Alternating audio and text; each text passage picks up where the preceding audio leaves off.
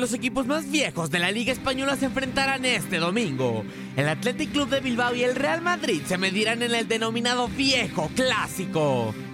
Fundados en 1898 y 1902 respectivamente, el Athletic Club y el Real Madrid se han enfrentado desde sus inicios, y es que se enfrentaron por primera vez apenas un año después de la fundación del conjunto merengue en la final de la Copa del Rey de 1903, con una victoria 2 a 3 para el cuadro vasco.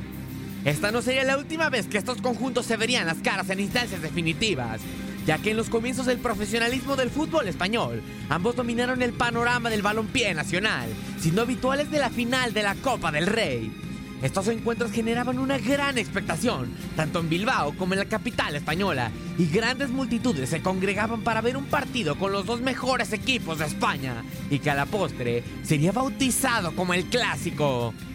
El protagonismo de Leones y Merengues se vería reflejado después de la fundación de la liga, pues son, junto con el Fútbol Club Barcelona, los únicos clubes que han disputado todas las ediciones de esta competencia. La irrupción del Barcelona en el panorama del fútbol internacional y la conquista de títulos, junto con periodos de oscuridad para el Athletic Club, provocaron que este enfrentamiento perdiera lustre y la gente comenzara a llamar como el clásico al partido jugado entre el club catalán y el Real Madrid, por lo que casi de inmediato el juego entre el Athletic Club y el Real Madrid pasó a llamarse el viejo clásico. A día de hoy, vascos y madrileños se han enfrentado 183 veces en todas las competiciones, con un saldo de 93 victorias para el Real Madrid, 53 para el Athletic Club y 37 empates.